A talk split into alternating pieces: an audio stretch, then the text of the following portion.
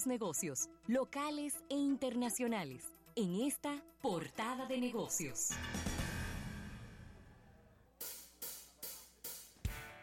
Bien, 809-539-8850 y damos la bienvenida a nuestro compañero Eriden Estrella con esta información, ya que JP Morgan está expandiendo sus negocios de gestión de fortunas en México. Gestión de fortunas. Sí, ellos tienen un negocio de gestión de fortunas. Los amigos de JP Morgan, Eriden lo conoce muy bien ese negocio. Y el presidente ejecutivo de la unidad regional, Adam Powell, informó que la institución financiera planea aumentar el número de banqueros para la gestión de riquezas en Latinoamérica en un 15%. Es una división que ha venido en crecimiento por parte del banco JP Morgan Chase, que ha expandido sus operaciones a México y una de sus unidades más prometedoras es la gestión de fortunas Eriden Estrella. el término en inglés se llama wealth management. Y básicamente lo que hace esa división de la gestión de, los servicios financieros en específico es, eh, te voy a dar la parte de catálogo de, de, ventas y entonces después te voy a dar la real. Es ayudar a las personas afortunadas, a las familias privadas, a las, a las oficinas privadas de inversión y a las familias eh, eh, con riqueza a manejar y gestionar de mejor manera el flujo de cada de sus inversiones y colocar los excedentes en vehículos de inversión para que puedan rentabilizar mientras necesitan ese dinero. Vamos a suponer que una persona básicamente tenga 10 millones de pesos, ¿no? Entonces tiene un compromiso de 6 millones de pesos dentro de 8 meses. Bueno, pues tú básicamente te dan un vehículo de inversión como un certificado de depósito o algún tipo de otra inversión más que venza dentro de 8 meses para que ese dinero vaya ganando intereses y el día que tú lo necesitas, entonces vence ese vehículo de inversión y entonces optimizas el uso del dinero y así pusiste, pusiste ese dinero a trabajar por ti durante esos ocho meses. ¿Por dónde andan los cobros de JP Morgan por estos servicios de manejos de fortuna? No conozco la, lo que JP Morgan en específico maneje, sin embargo, lo que se hace es que se cobra una comisión por administración del dinero y también se cobra una comisión por rendimiento del dinero. Ah, pero o sea, se, cobra un fee básico, una comisión básica. Me gusta porque estoy involucrando a JP Morgan en la rentabilidad y en la, claro, y entonces ellos obtienen una rentabilidad sobre la sobre el dinero extra que ayuden a generar a esa familia. Lo que realmente hacen es que buscan eh, paraísos fiscales alrededor del mundo y buscan eh, eh, las, las, las los baches grises y oscuros dentro de las legislaciones tributarias en diferentes partes del, del, mundo a fin de poder optimizar, uno, que ese dinero pague la menor cantidad de impuestos o no pagar impuestos en lo absoluto. También gestionan y optimizan las formas en las que se heredan este tipo de capitales, en donde eh, Ravelo le pueda pasar a su hijo, por ejemplo, una fortuna antes de que él muere, y precisamente de que, esa, sucesión eh, se, se dé eh, de manera controlada bajo la supervisión del mismo. O sea, todo lo que tiene que ver con la transferencia de dinero desde el punto de vista generacional y la optimización del dinero, eh, de las ganancias, de las fortunas familiares y el mantenimiento del patrimonio familiar es básicamente lo que, lo que, lo que hacen. Y eh, es una de las...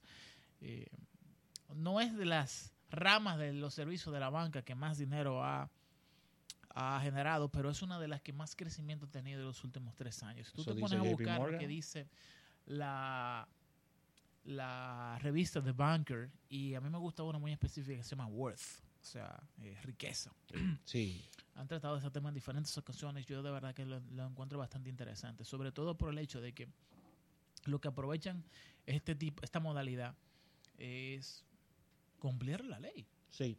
El problema es cómo está escrita la ley. La ley el problema no es eh, malversación de fondos, no es lavado de activos, no, no, cumple con la ley. Lo que pasa es que cuando tú ves un sistema tributario y comparas otros sistemas tributarios, siempre, siempre, siempre van a caber eh, formas de, de cómo evadir el dinero, de cómo cumpliendo con la ley, ni siquiera es quedándolo ilegal de nada por el estilo. Y este know-how, hay expertos en el mundo que se han hecho básicamente nuevos billonarios ayudando a, las- a los empresarios y a las personas a evadir impuestos, a pagar menos impuestos y a optimizar el pago de los mismos. Sí, aquí tenemos importantes economistas que son expertos en esos temas, como bien dices, de manera legal.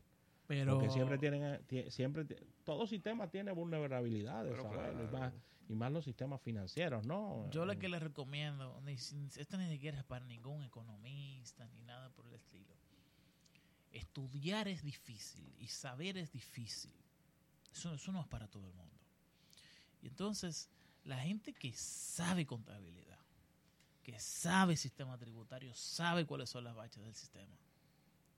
El Sí. problema está en que hay gente que lo lee y hay gente que lo comprende, Y lo interpreta. que no es lo mismo. No. ¿eh? Es cierto. Y hay gente que no tiene miedo a que venga un auditor y le haga una observación y entonces la capacidad de poder interpretar la ley, a argumentar. claro, y argumentar esa ley. Y yo te puedo decir que, claro, siempre manteniendo el anonimato, eh, eh, si yo te estoy haciendo una gestión de, de optimización tributaria en la que tú te estás ahorrando 15 millones de pesos, Claro. óyeme, si yo te cobro 2 millones de pesos por ese servicio, es absolutamente nada. Nada. Absolutamente Sí, nada. Es cierto. Mira, Eriden, y en el día de ayer eh, se celebró este, se presentó por parte de Laboratorios Referencia, Referencia a Laboratorios Clínicos, la nueva edición de Agenda por la Vida. Es, un, es algo que se hace ya habitualmente por parte de este laboratorio clínico. eh, y es eh, ellos dan a conocer cada año cuáles son las instituciones benéficas que serán favorecidas con este que es su programa de responsabilidad social anual. Eh, déjame ver, por aquí debe estar. Y esto tiene 11 años haciéndose, ¿no? Eh, serán, eh, bueno, lo voy a decir muy rápido. Estas, está el hogar del niño en enero, luego en febrero la unidad de neonatología del Hospital Inmaculada Concepción de Cotuí, en marzo la guardería Padre José Antonio Esquivel de Santo Domingo, abril aldea CCOS de Santo Domingo, en mayo Fundación Nido para Ángeles de Santo Domingo también, en junio Estancia Infantil Pequeños Cometas de Punta Cana, en julio Patronato de Ayuda a los Casos de Mujeres Maltratadas de Santo Domingo, agosto Fundación Acción Callejera en Santiago, septiembre Hogar Crea de Higüey, octubre Hogar de Niñas Hijas de la Altagracia en Baní, noviembre Hogares Teresa Toda de Asua, en diciembre el Hogar de Ancianos de San Juan en San Juan de la Maguana. Entonces fíjense como cada mes, eh, referencia al laboratorio clínico, va a estar haciendo un aporte a una de estas 12 instituciones para completar. Y, y creo que debe ser uno de los programas de responsabilidad social más completos que se, se presente aquí, porque normalmente las empresas eligen uno, eligen dos, o hacen uno premio, y dentro del premio entonces se cogen cuatro, cinco, pero está- aquí estamos hablando de 12 instituciones que van a ser beneficiadas por este referencia al laboratorio clínico. ¿eh? Y referencia, como siempre, marcando la pauta dentro de su mercado. Sí, ¿eh? sí, sí, Sí.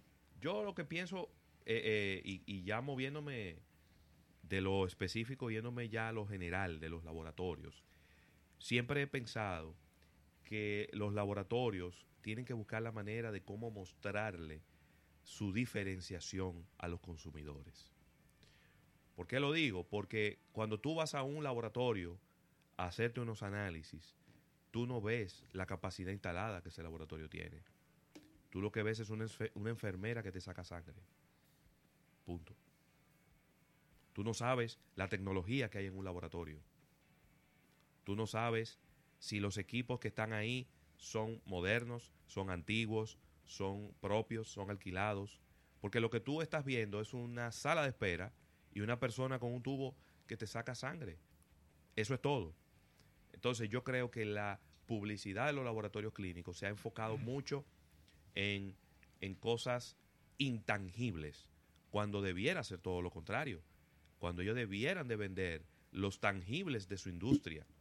El hecho de tú estar, de tú tener una certificación internacional, de tú tener los equipos de última tecnología para poder hacer los análisis con los niveles de error más bajos o, o ningún nivel de error, eso es lo que debe de mover a la gente a ir a un laboratorio a otro. Yo pienso que en la República Dominicana ahora mismo la gente va a un laboratorio el que me queda más cerca. Independientemente de cuál sea la marca. Que me queda más cerca, porque tú te vas a hacer un análisis de sangre. ¿Cuál es la diferencia que tú te lo hagas en A, en B o en C? Ninguno. Si un médico no te habla de manera expresa, este estudio que te estoy refiriendo, que te estoy indicando, ve y hátelo en tal laboratorio, en el laboratorio X o en el laboratorio Y, tú siempre vas a ir al que te queda más cerca.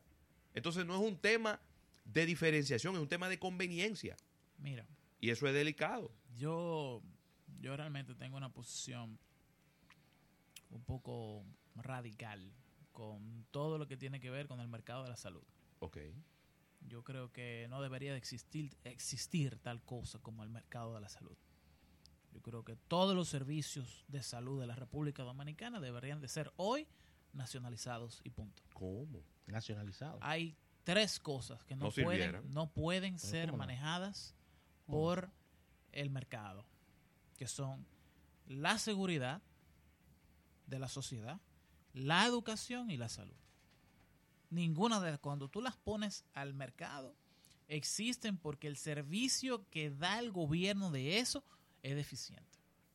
¿Ok? Entonces, la existencia de clínicas privadas, de todo lo que tenga que ver con el sector privado de la salud, se da porque no hay una correcta cantidad de presupuesto de la nación dirigida a la salud. Y eso yo, como economista, no lo puedo aceptar. No puedo estar ni filosófica, ni ética, ni moralmente de acuerdo con eso. Pero como no vivimos en una ciudad ni en un país perfecto, ni lo vamos a hacer nunca, yo creo que hay que hacer una crítica a lo que sí se puede hacer. ¿Ok? Se puede tener una nacionalización de todo el sistema de salud de la República Dominicana. Se puede implementar de manera eficiente una atención primaria. ¿Mm? Hay una serie de intereses privados que quieren evitar que ese sistema se instale en la República Dominicana porque ellos entienden que les va a quitar dinero. Y es verdad que les va a quitar dinero. Pero yo prefiero que se les quite dinero y que la salud promedio de las personas de la República Dominicana aumente. ¿Ok? Esto es una gran crítica que no tiene que ver solamente con un, un subsector de la salud como lo es. No, Claro, la- los análisis, no, los, la, la información de tu estado de salud, que es realmente, no solo Sí. laboratorio, es, es la necesidad de saber cuál es tu estado bioquímico actual. Y que para hacer cualquier procedimiento se necesita eso. Entonces, las clínicas no sirven, las privadas, los hospitales públicos no sirven tampoco, y hay unos cuantas excepciones privadas y públicas que sí funcionan, que hay que copiar lo que sea que se está haciendo ahí e implementarlo en todos lados. Pero mi enfoque es al hecho de que yo sé que hay diferencias entre un, un laboratorio y el otro. Hay márgenes de error. Claro. En que una máquina del 2005 no puede competir con una del 2018. Y cuando tú ves que una máquina para hacer un hemograma, acuérdate de, de, de, de- de- tétanos, eh, téranos, Sí. ¿No? De la muchacha esta Bueno. que al final terminó siendo un fraude. Un fiasco Ok. total. Fiasco, sí. Eh, estamos hablando de una empresa que era una startup que decía haber desarrollado una tecnología que le permitía hacer un hemograma con menos tiempo, Sí. ¿no? Era casi instantáneo. Exactamente. Y al final se demostró que fue un fraude y que estaban utilizando, obviamente, tecnología de última, pero que era igual de lento y de normal y que era un fraude al final, lo que se estaba diciendo con esto. Eh, hay empresas de la República Dominicana que tienen ese equipamiento. Hay empresas de la República Dominicana que tienen un margen de error muy pequeño. Lo que pasa es, uno, que la gente no lo sabe. Uno, lo saben los médicos. Sí. Y dos, si lo tienen, no lo comunican, que es tu crítica. Claro. La crítica mía es al hecho de que eso no debería estar en una empresa, deberían de estar en los hospitales. Y que, y que si hay algo que debería tener no un 4, no un 11% de Producto Interno Bruto es el sector salud. Porque cuando tú tienes una población económicamente activa que no se preocupa por si tiene gripe mañana, tú trabajas mejor y ganas más dinero y generas más impuestos, pagas más impuestos y tienes que gastar menos en tu salud. Pero hoy día, como vivimos en un país ni siquiera emergente, sino tercermundista, la salud pública es una de las peores cosas que existen en el universo. sí, sí, sí, sí. Entonces, Yo te voy a decir algo, ¿eh? Y yo no, no, no voy a entrar en contradicción con lo que tú estás diciendo, porque eso es, eso es una es prácticamente una quimera Ujú. o, o- o es un sueño. Así es. Si las empresas privadas en este país no se hubieran, no hubieran dado un paso al frente, hubieran tomado la salud, yo no sé dónde estuviera este país. No, no, no, no, no, no, no existiría. Este país no existiría. No, No. O sea, para, para tú tratarte una gripe tendrías que irte a Miami. Tu- estuviéramos. Para hacerte un estudio, para hacerte unos análisis, Sí, una para hacerte cualquier intervención, una sencillez. Digo, por ejemplo, cosas que son eh, medianamente invasivas, como una endoscopía, como una colonoscopía. Si tú me dices a mí que vaya a un hospital a hacerme una endoscopía y yo prefiero quedarme con lo que sea que yo tenga, Así mismo. Con lo que sea que yo tenga, yo digo, no, Es que estaríamos. deje eso así. estaríamos Yo voy a empezar a partir de mañana a, a, a beberme remedio casero, a ver si se me quita esta acidez. Porque yo ir a un hospital público a que me hagan una endoscopía, me da, de decirlo, me da grima. De decirlo, me da grima. Porque que tú sabes que aquí todo, todo funciona a la- a- a lo- No. como sea y a donde sea y no importa y, nada y nada. Estuviéramos en la época colonial todavía en cuanto a la salud. Oye, Así de sencillo. eh, tenemos un problema serio, serio, serio, serio, serio, serio. La gente no, no se imagina eh, la, la precariedad de los servicios públicos de, de salud. A mí, una cuestión, ¿cómo es posible que nosotros tengamos una tasa de mortalidad neonatal? Y hemos evolucionado del tema, ya no estamos hablando de, de, de- de la empresa específica aunque con quien empezó, estamos haciendo una digresión eh, sobre cuál es el estado de la salud de la República Dominicana pública y privada. Eh, ¿Cómo es posible que aquí se acepte una tasa de mortalidad neonatal tan alta? Y aunque, entonces... aunque la última vez que yo que estuve conver- conversando sobre ese tema, hubo alguien que me dijo que ese número está alterado por la gran cantidad de inmigrantes Yo sé, haitianas yo sé, que llegan cinco días antes de parir. Pero... y que no han tenido un seguimiento, que si sacamos ese, esa población y hacemos el estudio, nosotros estamos dentro de los rangos normales. Pero imagínate tú una gente que llega cinco días antes de parir a un país donde no, donde viene sin análisis, donde viene sin un, un, un récord médico, donde no se sabe nada de lo que pasó desde el día de la fecundación hasta el día del parto.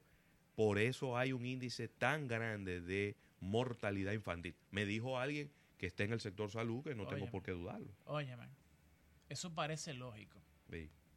pero lo que yo estoy hablando es que se murieron 10 niños porque le cayó una, una, una lámpara arriba.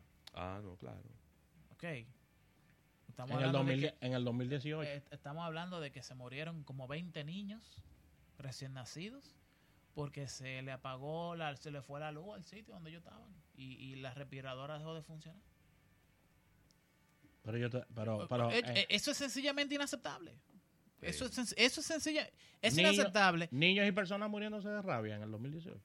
De rabia de perro. Óyeme, yo me óyeme. transporté, yo me transporté al siglo XVIII. al mil- a los 1980 me transporté yo. Mi No, época no, no, del cacique me transporté yo. Esas son cosas que uno no, uno no se las explica. Entonces, ¿cuál ha sido, y es lamentable, cuál ha sido la, la solución de la sociedad dominicana? Porque al final la sociedad sigue viviendo. Que ha ido creando sistemas aislados de la salud y de todo para proveérselo a ciertas clases. Sí. Por ejemplo, ya estamos hablando de que ya no es solamente un seguro de, de- de salud médico local. Ahora están los internacionales. Claro. Porque los internacionales, si pueden ser un poco más caros, eso no es que tu tía, ahí no hay que pagar diferencia. Sí. Ok, si te cubre, te cubre entero. Entonces, eh, estamos hablando de un proceso en el que los seguros de salud son cada vez más caros, son cada vez, te cubren cada vez menos, y las aseguradoras privadas se están encargando de crear tretas y tretas y tretas y tretas y tretas para que al final pagues más cobertura por cada una de las consultas y te cubra cada vez menos de manera efectiva, menos medicamentos, menos internamiento, menos de todo. Y tú pagando.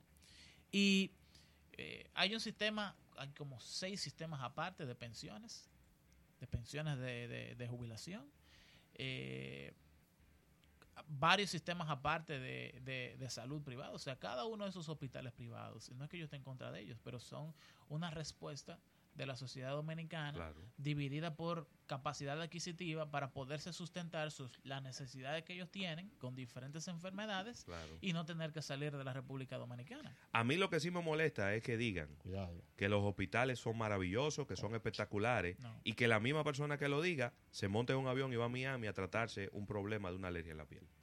Eso, Oye, eso óyeme, me molesta. Qué fuerte. Eso me molesta. Qué Porque tú puedes, si tú me dices eso y tú vas a ese hospital a atenderte, yo me quedo callado. No decimos nada.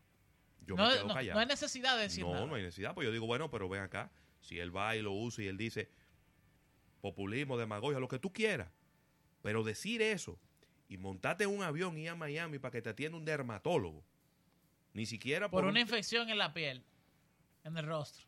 Pero mira, vamos a hablar de un tema más agradable. Ayer Por también, favor. ayer tuvimos en una gala cervecera de los amigos de la cervecería nacional dominicana, eh, donde pues, es ahí en el, en el Garden Ten del Hotel El Embajador, pues montaron prácticamente una feria con todos sus productos. Había un stand de presidente con productos artesanales, había un stand de Corona, un stand de Stella Artois, un stand de cerveza modelo. Y, y bueno, fue un momento para compartir en, en camaradería con los amigos eh, de la prensa y los amigos de la Cervecería Nacional Dominicana, que muestran de nuevo su músculo, ¿no? Así de que es. son los, los líderes del mercado de la cerveza y que tienen cerveza lista para ofrecer en todos los mercados, pero también que tienen un pipeline, porque yo estuve hablando, Rafael, con uno de los maestros cerveceros de allá de la cervecería y me dijo, yo lo que quisiera que me dieran luz verde para yo empezar a lanzar cerveza. Ay, Dios mío. Tienen más de di- 10 tipos de cerveza diferentes. Cervezas con, con sabores cítricos, cervezas con sabores afrutados, cervezas... eh, hay una Red Lager que yo probé en el Oktoberfest que me encantó y que pudieran ser posibles extensiones de línea de la marca Presidente para el futuro. Así que, En los bares instalados estaba la gerencia atendiendo de manera sabe. personal. sí, señor. Franklin León compartiendo con todo el público y los principales ejecutivos Muy de bien. cervecería. Un get together con los principales medios también. Y, a- y aparte de esto, ¿por qué no decirlo? Un precalentamiento de lo que es soberano, aunque no se mencionó ahí, debido a que vimos a Croarte y vimos a muchas Claro. personas de los medios. Y la verdad es que nos encantó, nos encantó esta, esta gala. eh, de esta gala cervecera por parte de Cervecería Nacional Dominicana. Yo he conocido lo que es la cerveza Sí. por una amiga mía que se llama Julie Peña. Eh, se le, recomend- le recomendaría a cualquiera que la siga en Instagram, Julie Peña, Julie Pena, Julie arroba, arroba Julie Pena. Con ella es que yo he aprendido que realmente la cerveza es como un colador. Es una, una forma de tomar líquido. Y entonces, tú puedes por ese colador pasar, por esa técnica, pasar casi cualquier cosa y vas a obtener cerveza. ¿Ok? Hay cervezas de frutas, Hay cervezas incluso que tienen una forma especial que se le da un colorado y un sabor y un aroma mediante echarle rosas al tanque de la cebada. Entonces se recoge la parte de arriba del tanque. Esa es una de las formas más artesanales de hacer y más antiguas de hacer cerveza. Eh, hay cerveza que se debe de tomar fría, hay cerveza que se debe tomar a temperatura ambiente, cerveza que se debe de tomar caliente. Hay cerveza que tú no la puedes considerar un alcohol, sino un tipo de alimento, realmente.